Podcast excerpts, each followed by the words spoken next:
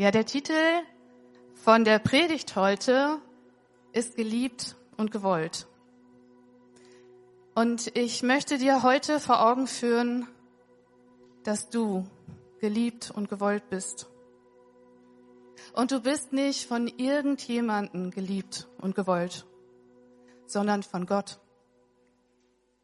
Gott liebt dich. Und Gott hat dich gewollt. Es gibt Stellen in der Bibel, die sind so bekannt, dass viele von uns sie auswendig zitieren können. Über eine dieser Bibelstellen möchte ich heute gerne predigen. Und zwar über Johannes 3, Vers 16. Wer weiß, was da steht? Einmal Handzeichen. Ja, ich glaube, das sind viele. In Johannes 3, Vers 16 steht, denn so sehr hat Gott die Welt geliebt, dass er seinen eingeborenen Sohn gab, damit alle, die an ihn glauben, nicht verloren gehen, sondern das ewige Leben haben. Und in Vers 17, da steht, Gott hat seinen Sohn nicht in die Welt gesandt, um die Welt zu richten, sondern damit die Welt durch ihn gerettet wird. Der Ausgangspunkt von allem ist, dass Gott diese Welt liebt. Und damit meint er besonders uns Menschen. Und das Spannende ist, dass Gott nicht nur ganz bestimmte Menschen meint, die vielleicht ein besonders diszipliniertes Leben führen, die besonders schlank, engagiert und erfolgreich sind.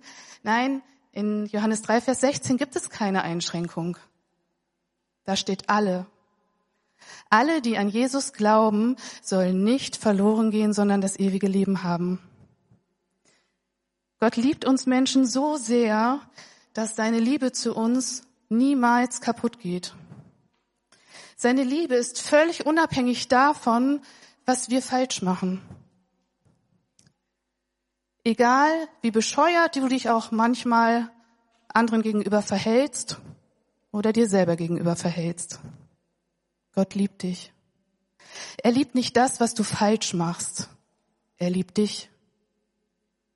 Und das in einer Form, die wirklich sehr persönlich ist denn er hat sich vor langer Zeit entschieden, dass er gerne eine Freundschaft mit dir hätte. Und deshalb hast du heute einmal mehr die Möglichkeit, dich für eine Freundschaft mit Gott zu entscheiden.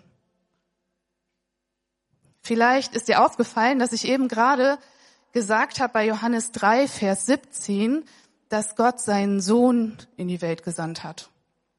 Daraus könnte man ableiten, dass Gott der Vater von Jesus ist und somit auch männlich sein müsste. Davon kann man ausgehen, das kann man denken. Aber es gibt in der Bibel auch einige Bibelstellen, die uns Gott nicht nur als liebenden Vater vorstellen, sondern auch als liebende Mutter oder Frau. Das ist ein bisschen verwirrend. Aber Wann, wenn nicht zu Muttertag, ist ein richtig guter Moment, um einmal auf eine ganz kurze Spurensuche zu gehen, wo Gott sich nicht nur als liebender Vater beschreibt, sondern auch als liebende Mutter oder Frau. Wenn ich mich mit meiner Mutter unterhalte, da vorne sitzt sie, dann stelle ich immer mal wieder fest, dass ich so einiges aus dem Genpool meines Papas geerbt habe. Der sitzt da auch. Danke. Und also, wenn, wenn wir so in Kontakt sind miteinander, da gibt es einfach so ein paar Dinge, die fallen auf. Ich habe zum Beispiel dieselbe Augenfarbe wie mein Papa. Wir haben beide eine dicke Haarstruktur. Struktur. Und äh, wir haben sogar einen ganz ähnlichen Geschmack, was bestimmte Lebensmittel betrifft. Und zudem, und das hat nicht jeder, haben wir eine tatsächlich sehr hohe nachgewiesene genetische Übereinstimmung.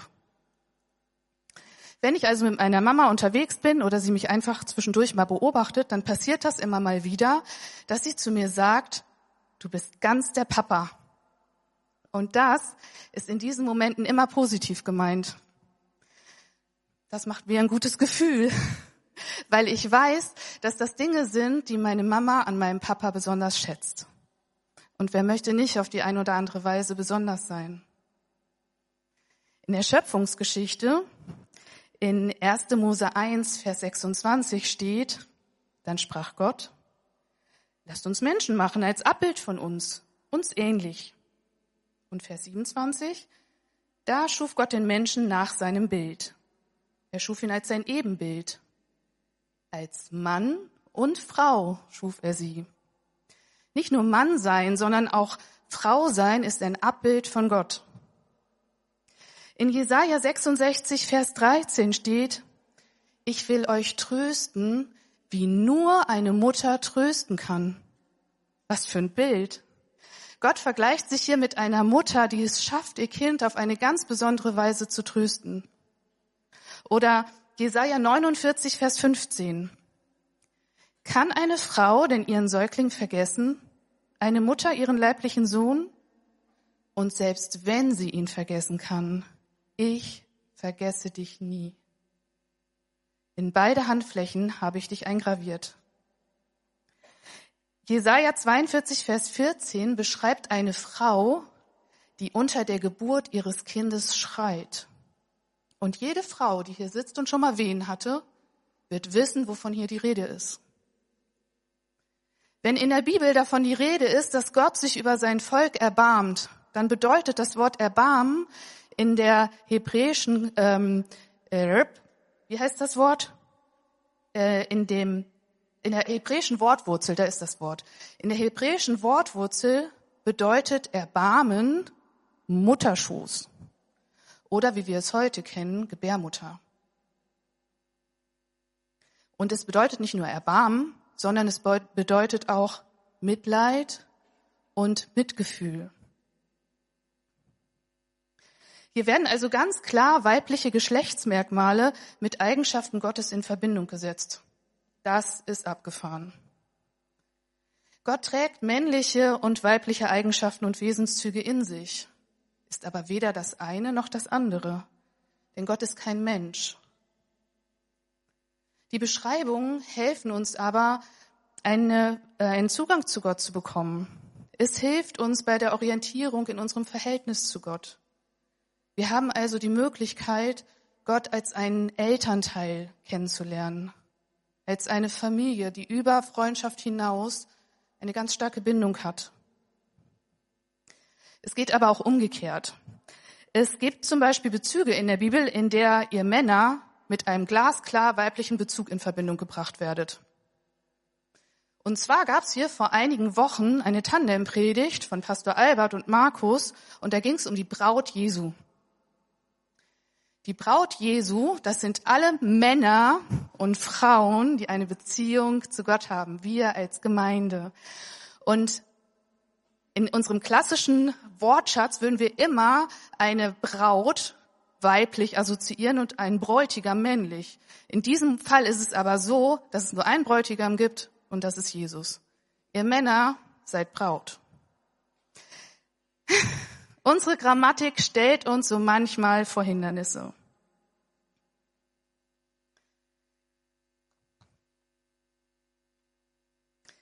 Was mir durch diese Bibelstellen wichtig geworden ist, das ist, dass Gott uns Frauen sehr bewusst geschaffen hat, dass er uns wertschätzt und dass auch wir ein Teil von Gott abbilden. Wir haben Wesenszüge und Merkmale von Gott bekommen. Deshalb sind wir nicht Gott. Genauso wenig wie ich mein Papa bin, nur weil wir eine ganz hohe genetische Übereinstimmung haben. Aber man kann ganz klar sehen, dass ich die Tochter meines Papas bin.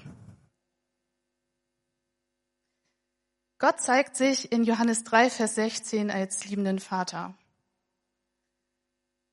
Vielleicht ist es für den einen oder anderen etwas schwierig, Gott als liebenden Vater zu sehen. Nicht jeder von uns kennt wirklich den eigenen Vater. Wir haben das heute Morgen gesehen. Es ist ein Glück, wenn es Kinder gibt, die Mama und Papa haben. Aber viele Kinder haben keinen Mama, nicht nur Mama und Papa, sondern entweder das eine oder das andere. Und deshalb ist es manchmal ein bisschen schwierig, sich diesem Thema zu nähern. Es gibt Väter und übrigens auch Mütter, die ihren Job nicht besonders gut machen. Und da ist es ein bisschen schwierig, Gott als Vater kennenlernen zu wollen. Aber lass dir eins verraten. Egal, ob du super gute Eltern hast oder hattest oder ob du ein wirklich schwieriges Verhältnis zu deinen Eltern hast. Gott ist anders. Und deshalb lohnt es sich, Gott kennenzulernen als liebenden Vater. Wenn es aber für dich im Moment noch nicht möglich ist, Gott als liebenden Vater kennenlernen zu wollen, oder du vielleicht mal einen neuen Aspekt von Gott kennenlernen möchtest, dann versuch es doch mal mit Gott als liebende Mutter. Ich glaube, das lohnt sich.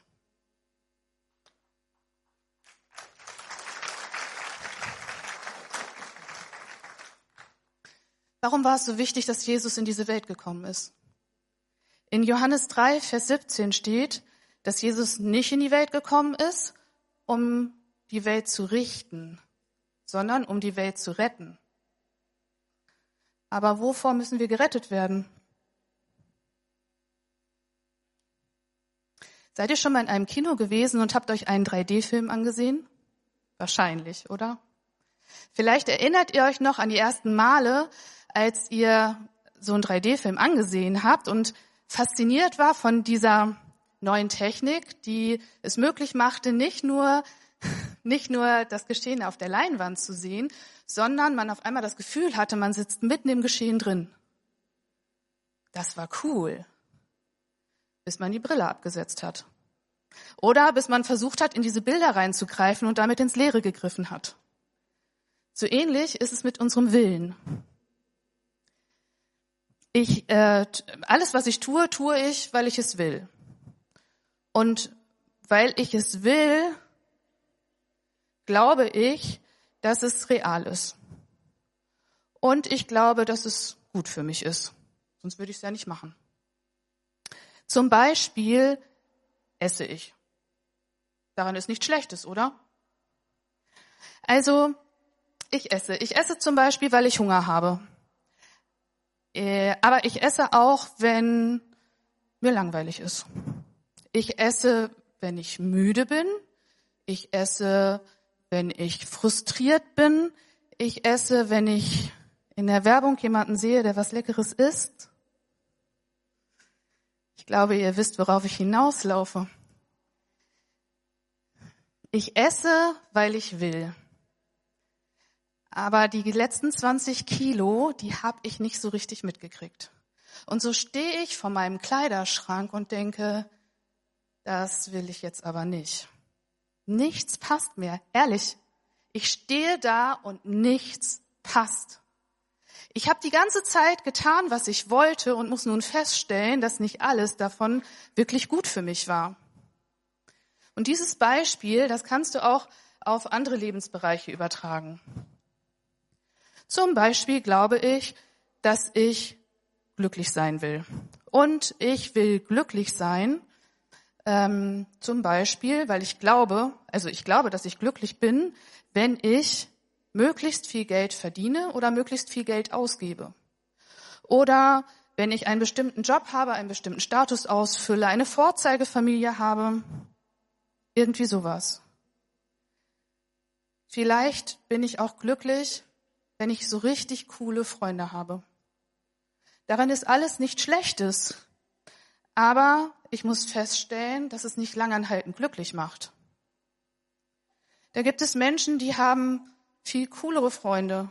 Oder was noch viel schlimmer ist, es gibt Menschen, die hätte ich super gerne als Freunde, die interessieren sich überhaupt nicht für mich.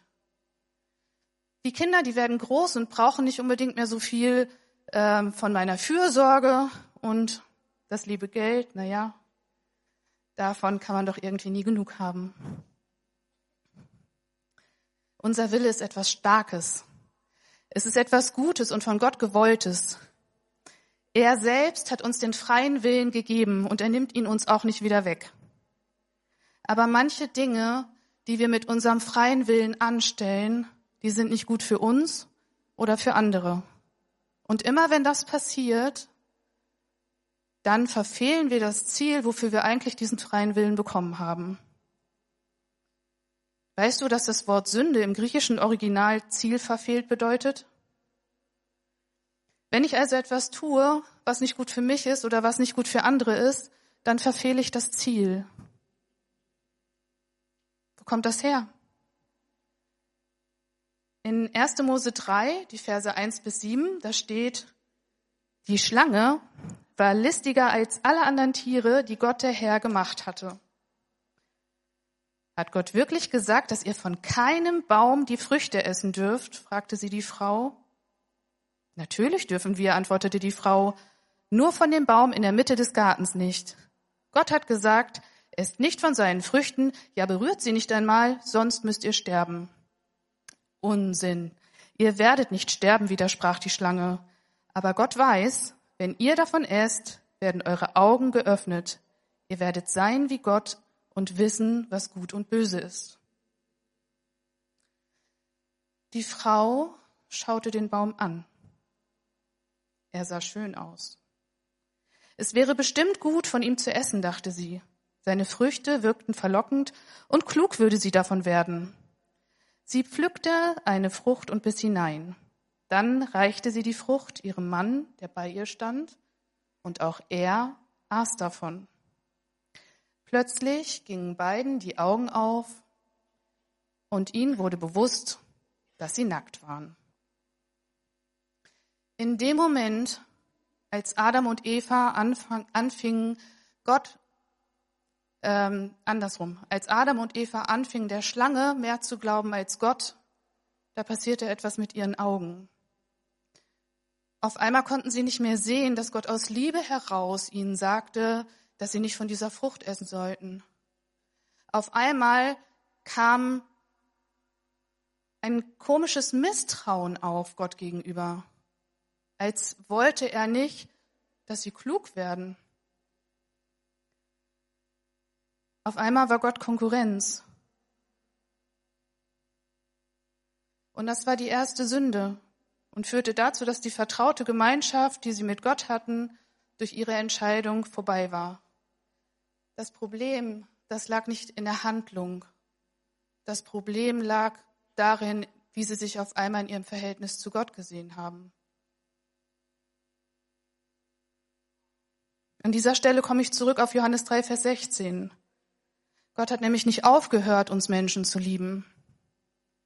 Aber Gott ist Liebe und kann nicht da sein, wo Sünde ist. Nicht, weil er davon Schaden nehmen würde, sondern weil wir seine Gegenwart nicht ertragen könnten. Selbst wenn du von heute an keine schlechten Entscheidungen mehr treffen würdest, wenn du ein ganz vorbildliches, gutes Leben führen würdest, dann wäre immer noch die Sünde aus der Vergangenheit da. Ich habe am Anfang schon mal gesagt, dass Gott sich schon längst dafür entschieden hat, eine Freundschaft mit dir haben zu wollen. Sein Wille ist klar. Damit du dich für ihn entscheiden kannst, musste deshalb das Problem mit der Sünde gelöst werden. Denn das ist nicht so einfach. Denn der Preis für die Sünde ist der Tod. Und so ging Jesus, nein, so ging Gott in seiner Liebe zu uns so weit, dass er seinen eigenen Sohn Jesus als Preis für die Sünde aller Menschen einsetzte, um dir und mir eine Beziehung zu ihm anbieten zu können. Jesus ist ganz real für deine und meine Sünden gestorben. Er ist für uns gestorben, damit wir eine direkte Beziehung zu Gott haben dürfen.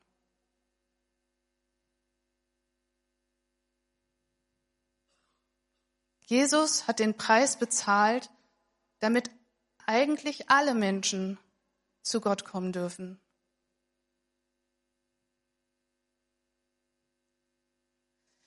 Gott hat Jesus nach drei Tagen wieder lebendig gemacht. Jesus lebt. Ja. Aber wovor müssen wir gerettet werden? Jesus ist in diese Welt gekommen, um uns von unserem fehlgeleiteten Willen, den wir unbedingt durchdrücken wollen, zu retten. Er weiß, was du alles falsch gemacht hast, aber er ist nicht in diese Welt gekommen, um dich zu verurteilen. Er ist in diese Welt gekommen, um dich zu retten. Die große Frage, die sich jetzt nur stellt, ist, möchtest du gerettet werden? Gott hat dir einen freien Willen gegeben. Und er nimmt ihn dir auch nicht weg. Es ist ganz leicht. Entweder du entscheidest dich für eine Beziehung mit Gott oder du lässt es bleiben. Es ist deine Entscheidung. Erinnert ihr euch an die Geschichte mit der Schlange und dem Baum? Es widerspricht so ein bisschen dem ersten Impuls, anzuerkennen, dass Gott schon recht hat, wenn er uns bestimmte Dinge sagt, die wir tun sollten oder besser nicht tun sollten. Gottes Willen zu tun, das hört sich erst einmal so an, als könnte ich meinen eigenen Willen nicht mehr tun. So ist das nicht. Wir verlieren zu keinem Zeitpunkt in unserer Beziehung zu Gott unseren eigenen Willen. Aber durch diese Beziehung mit Gott verändert sich mein Wille. Oder ich werde zumindest sensibel, anders mit meinem Willen umzugehen. Und das ist der springende Punkt. Es geht nicht darum, irgendwelche Regeln einhalten zu müssen, um eine Beziehung zu Gott haben zu können oder um uns seine Liebe verdienen zu können. Die Beziehung und ihre Intensität führt dazu, dass wir wie in einem 3D-Kino verstehen, dass nicht alles echt ist, was sich echt anfühlt. Wenn Gottes Liebe in dein Leben kommen darf, dann können Dinge, die hart geworden sind, wieder weich werden. Wenn Gottes Liebe in dein Leben kommen darf, dann darfst du lernen, Menschen wirklich zu vergeben. Und du darfst lernen, dir selber zu vergeben. Wenn Gottes Liebe in dein Leben kommen darf, dann kannst du anfangen, dich selber so zu sehen, wie Gott dich sieht. Und glaub mir, wenn du anfängst darauf zu achten, wie Gott dich sieht, mit wie viel Liebe und Mitgefühl und Freude und Wertschätzung, dann willst du dich nicht länger im Dreck wälzen. Jeder von uns wird wissen, was er für Dreck am Stecken hat. Gott meint es gut mit dir. Und er möchte uns nichts vorenthalten. Wenn ich anfange anzuerkennen, dass Sünde in meinem Leben ist und dass Jesus für diese Sünde gestorben ist, dann kann ich Jesus um Vergebung bitten. Und wenn ich Jesus um Vergebung bitte, wisst ihr, was dann passiert? Dann wird mir vergeben. In dem Moment drehe ich mich um und laufe weg von der Sünde hin zu Gott. Wir werden aufgrund unseres Willens immer wieder sündigen, auch wenn wir in einer Beziehung zu Gott sind. Es wird vielleicht so sein, dass manche schlechten Gewohnheiten uns unser Leben lang vor immer wieder dieselben Herausforderungen stellen. Aber Gott wird nicht weggehen. Gott liebt dich. Und immer wenn du auf die Nase fällst, darfst du aufstehen, um Vergebung bitten und weitergehen. Und wenn du es ernst meinst, dann kannst du Gott bitten, dass er dir hilft, in diesem Bereich neue Entscheidungen zu treffen. Und ich verspreche dir, Gott wird dich ernst nehmen. Es passt vielleicht nicht in dein Weltbild, aber Jesus möchte gerne Herr deines Lebens sein. Er möchte dir gerne zeigen, was es bedeutet, in einer Freundschaft mit ihm zu leben.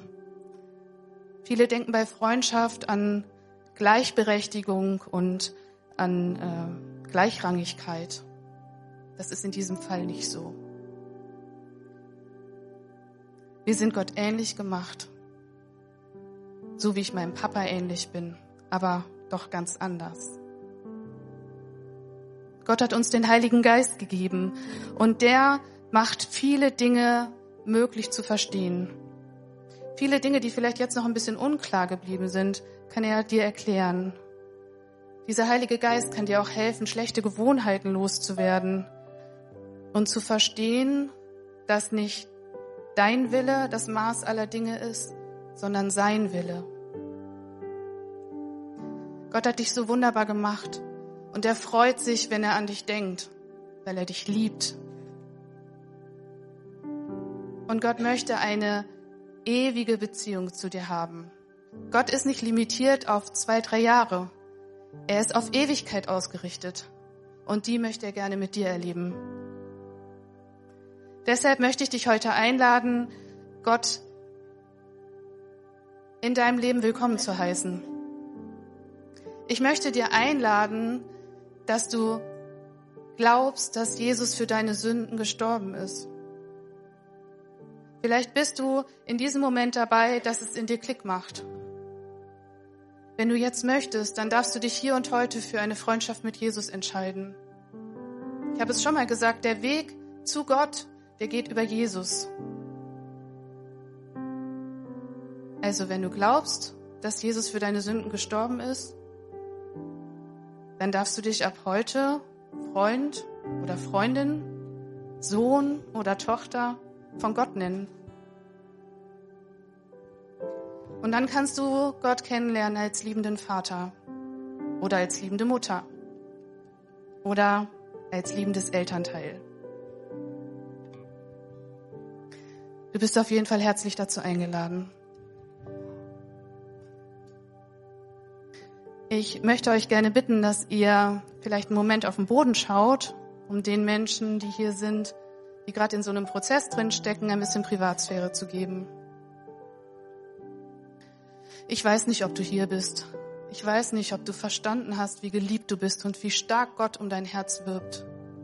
Aber ich möchte dir jetzt die Möglichkeit geben, diese Beziehung mit Gott zu starten. Und wenn du soweit bist, dann zeig mir doch deine Hand dann fange ich gerne an, mit dir zu beten und diese Beziehung mit Gott, Dankeschön, Dankeschön, diese Beziehung mit Gott anzufangen. Ich danke dir. Gott wirbt um dein Herz. Er liebt dich so sehr. Ich weiß, dass das jetzt eine ungewohnte Situation für dich sein wird, aber wir lieben es als Gemeinde, wenn wir gemeinsam mit dir beten können. Und deshalb, liebe Gemeinde, unterstützt diese Menschen, die sich gerade gemeldet haben und betet mir nach, dass wir gemeinsam helfen, dass diese Beziehung losgehen kann. Danke Gott, dass du mich so sehr liebst. Danke, dass du eine echte Beziehung mit mir haben möchtest. Jesus, ich glaube dir, dass du für meine Sünden gestorben bist. Ich erkenne an, dass ich Sünde in meinem Leben habe. Bitte vergib mir. Ich will diese Beziehung mit dir. Amen. Ich glaube, das ist der Moment für einen richtig heftigen Applaus.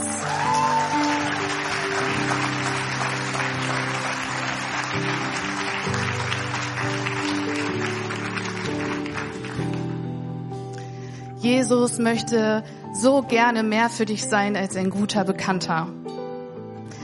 Er möchte wirklich eine tiefe, dauerhafte Freundschaft zu dir haben. Und das sage ich jetzt ganz besonders an diejenigen von euch, die schon lange eine Freundschaft mit Gott haben, aber die so ein bisschen eingeschlafen ist. Ich weiß, dass es viele Ablenkungen gibt. Aber ich möchte dich heute ermutigen, deiner Beziehung mit Gott Zeit zu schenken.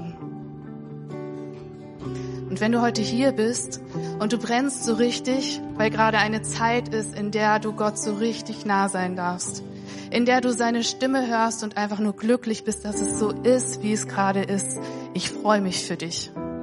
Es ist ein Riesengeschenk, wenn wir Gottes Stimme hören dürfen, wenn wir nah an seinem Herzen sein dürfen und wenn wir anderen davon erzählen können. Halt es fest. Amen.